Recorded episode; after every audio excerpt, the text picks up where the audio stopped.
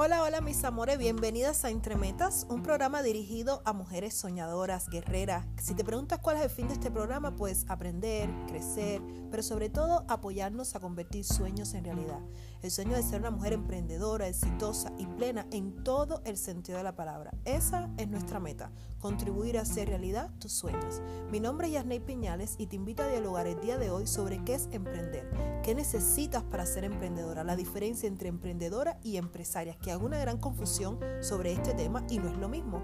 Al final te voy a dar una lista con los tipos de emprendimiento y de emprendedores que existen hoy, así con toda la información bien actualizada y detallada como tú te la mereces. Esto te va a servir como guía para saber qué dirección quieres tomar como emprendedora y bueno, quédate conmigo.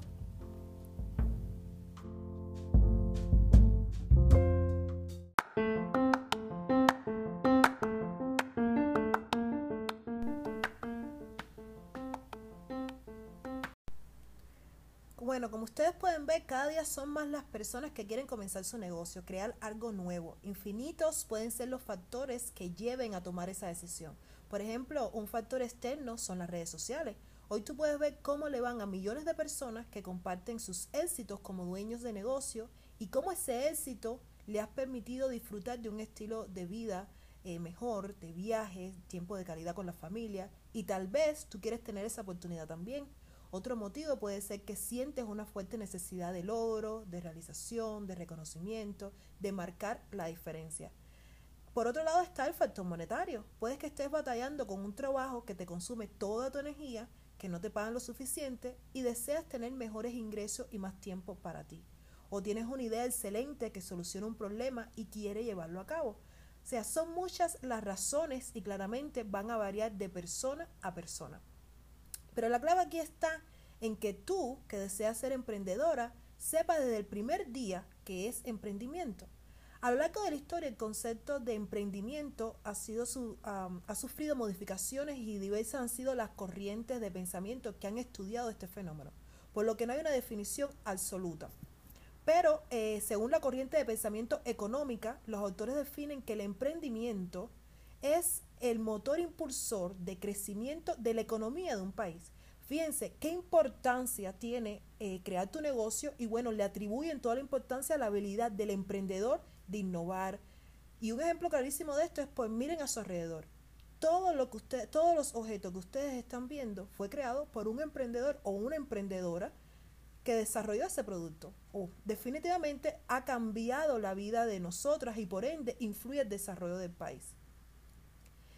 Por otro lado está la corriente sociopsicológica, que se basa en las características del emprendedor y las diferencias de una persona emprendedora a una no emprendedora.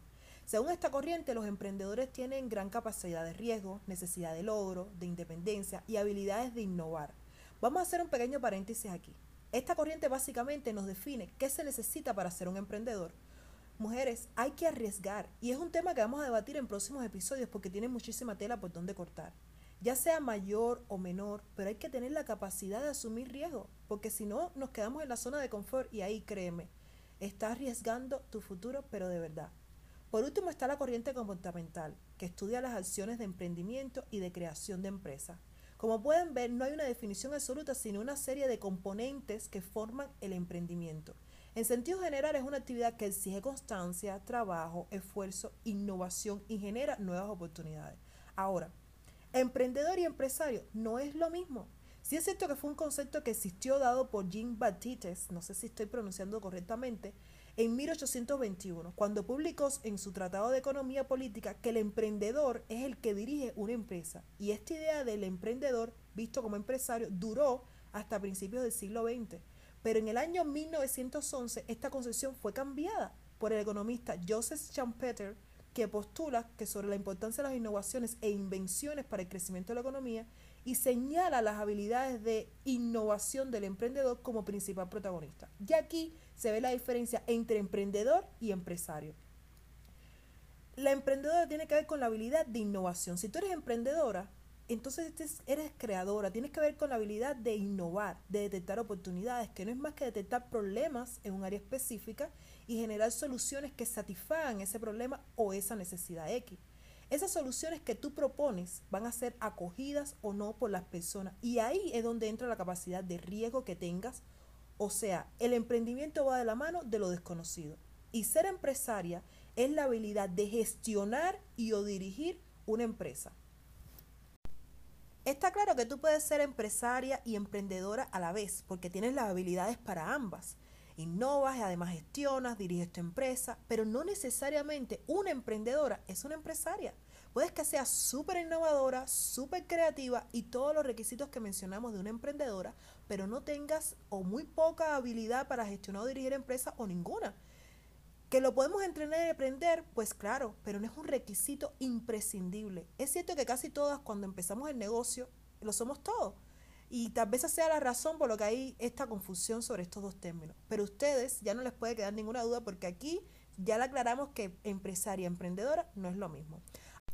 Ahora vamos a lo que realmente estaban esperando tipos de emprendimiento y emprendedores. De manera general, los tipos de emprendimientos que hay cuando buscan en Google son aquellos clasificados de acuerdo al tamaño, si son escalables o no, y de acuerdo a los objetivos. Yo indagué un poco más y les hice una lista más amplia y específica y el primero es emprendedora en línea.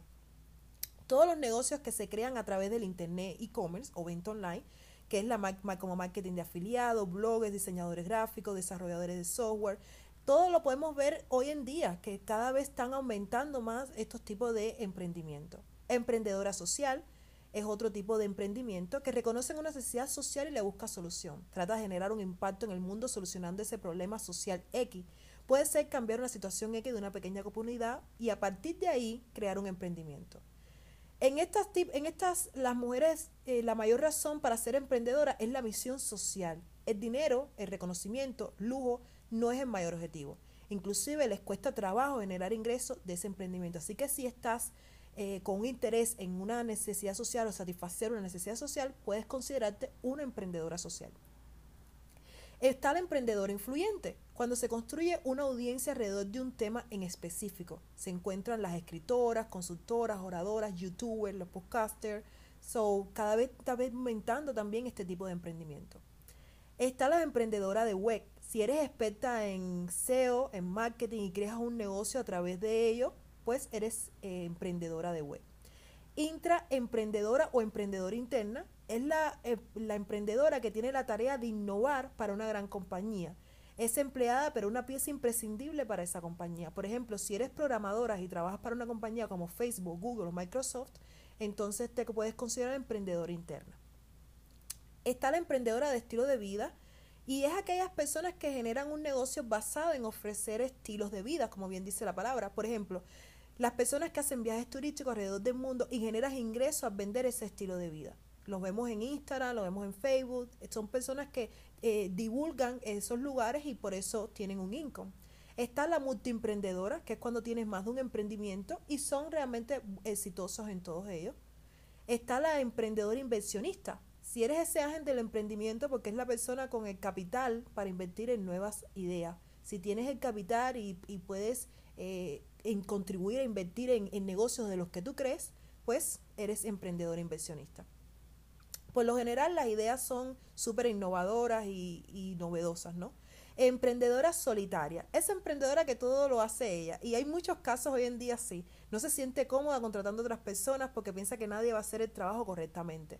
Sí es cierto que cuando uno empieza, y vamos a llevarlo a la práctica, un negocio, cuando uno empieza un negocio, a no tener muchos recursos, eres manager, administradora, secretaria, diseñadora, lo eres todo. Pero yo cuando el negocio ha crecido y hay un flujo de ingresos favorable, yo les recomiendo contratar a uno o más personas de acuerdo a las características de tu negocio, porque de lo contrario, lejos de la libertad financiera o lejos de, de, de tener más tiempo cuando creaste tu, tu negocio, lo que estás creando es un empleo de 24 por 7 para ti misma y a lo largo del tiempo eso no es factible. También hay ciertos tipos de emprendedoras que eh, no hay una definición como tal, pero sí están existiendo hoy eh, y lo ves y son las empresarias. Este término como tal no existe, pero son las personas que se dedican, y seguro ustedes lo han visto de alguna forma, que se dedican a crear un negocio que no tiene ningún sentido y, ves que se pasan el tiempo diciendo que están creando este negocio y el otro y el otro, pero ningún, ningún negocio tiene éxito, ningún negocio está basado en, en un producto y un servicio lógico que, que responde a una demanda. O sea, no estudiaron el mercado. Es decir, soy empresaria, soy emprendedora y no ser nada.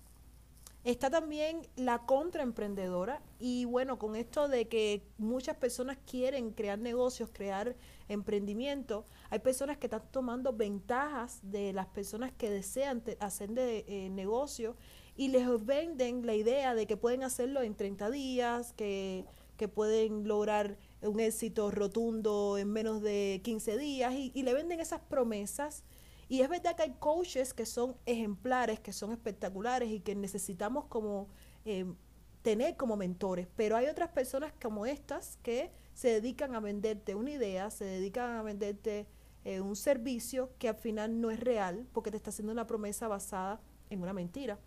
Y debemos tener mucho cuidado con tomar este tipo de caminos.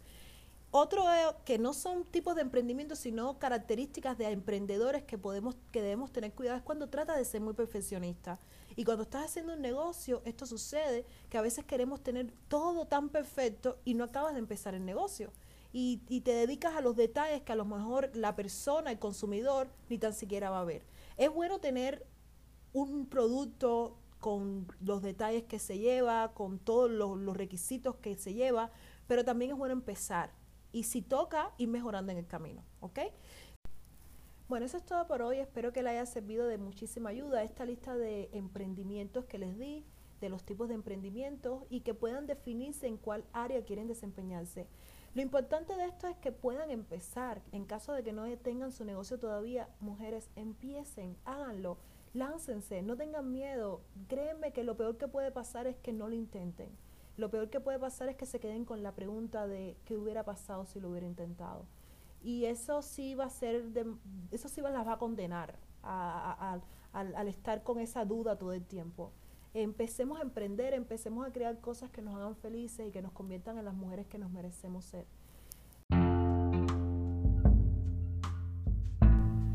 Espero en el próximo episodio. Recuerden que esto es un programa para crecer, aprender y sobre todo para convertirnos en mujeres plenas. Cualquier pregunta, cualquier información, cualquier feedback que me quieran dar, eh, pueden escribirme al correo entremetas@entremetas.com. Ahí estaré disponible para ustedes respondiendo todos los correos y todas las cosas que quieran saber. Si hay un tema en específico que quieren que se debata en el programa, por favor me lo dejan saber. Un gusto, gracias por estar.